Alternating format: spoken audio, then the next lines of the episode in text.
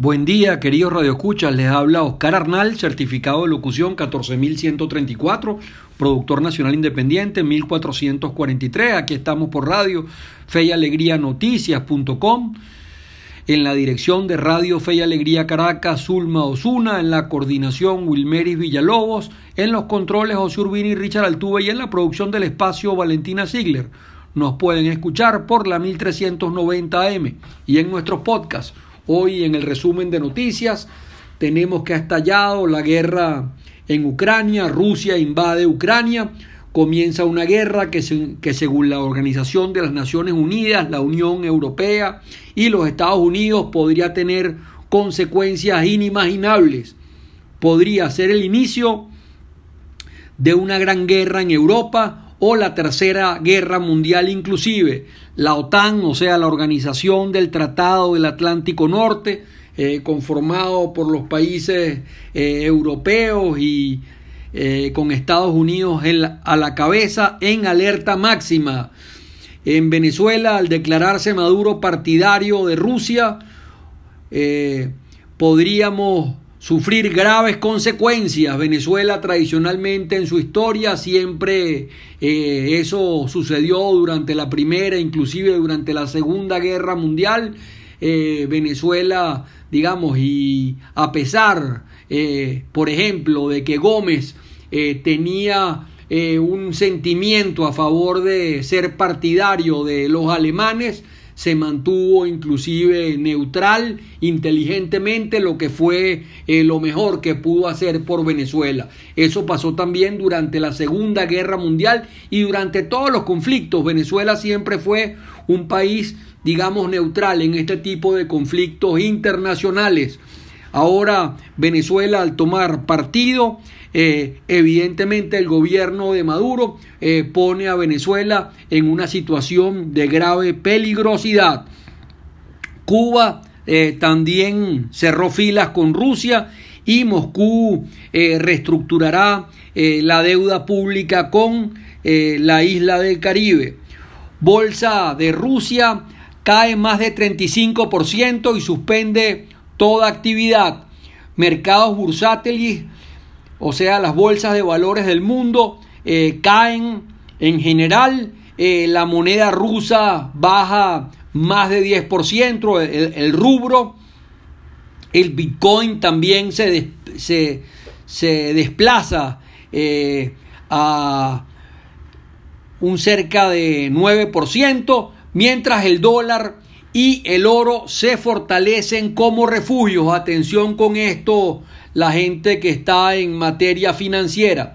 Refinería eh, Cardón en Venezuela superó las 28, las 24 horas apagadas, cuando esto debería ser más bien, digamos, esta crisis, los precios del petróleo eh, han superado los 100 dólares por barril y en esta crisis siempre Venezuela, evidentemente, eh, ayudó al mundo eh, con su producción de petróleo. Y el mundo siempre en todas estas crisis guerras, etcétera, miró hacia Venezuela eh, como productor de petróleo. Hoy eso no sucede porque la empresa petrolera venezolana está precisamente en ruinas. Oposición pide investigar a más de 20 funcionarios de PDVSA con cuentas o exfuncionarios de PDVSA con cuentas en el Credit Suisse.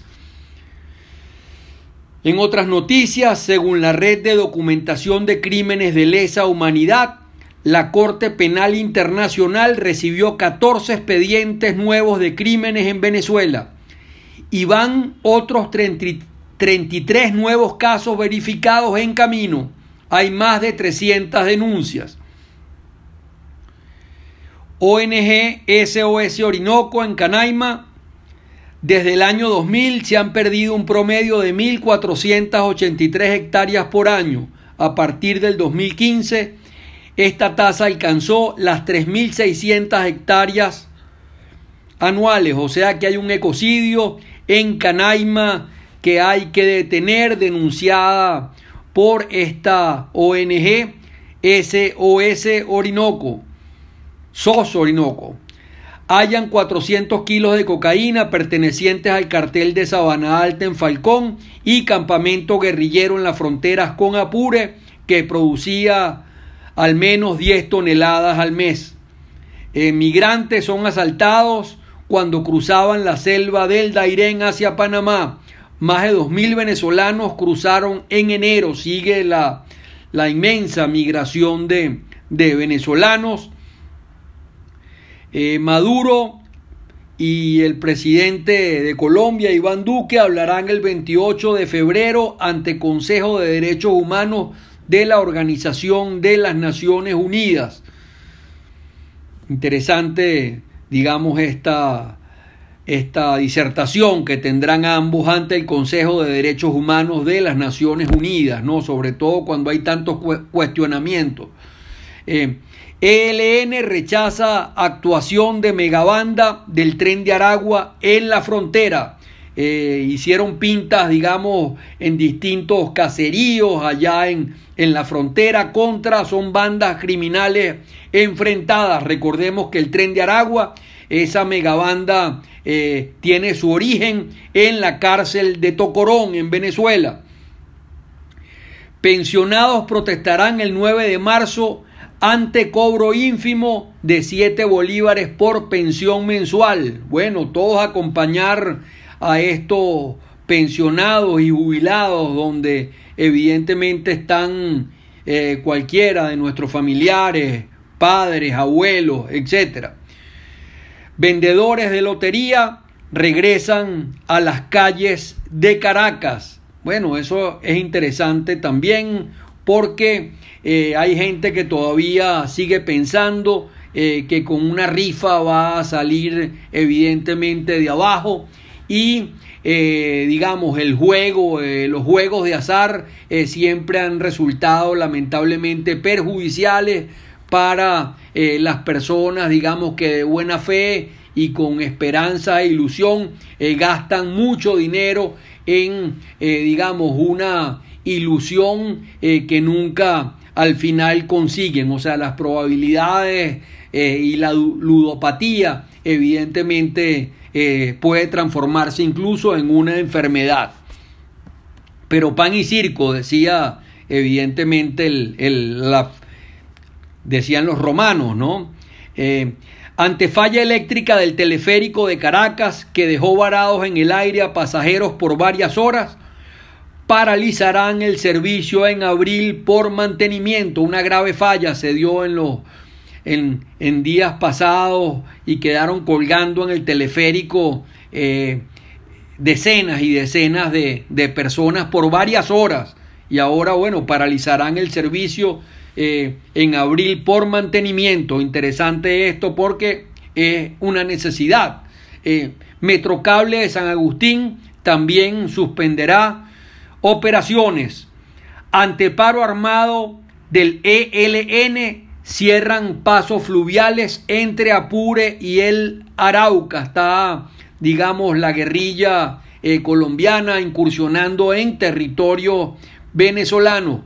Diez países se suman a las sanciones contra eh, Daniel Ortega, especialmente por violaciones de derechos humanos en elecciones, digamos, donde perdió eh, toda legitimidad de, origen, digamos.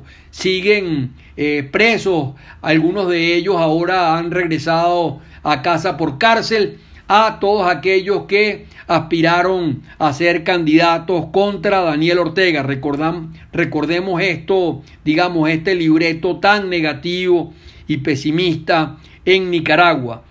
Bueno, asesinada presentadora de televisión mexicana Michelle Simón, ya son siete los periodistas ultimados en 2022 en ese país.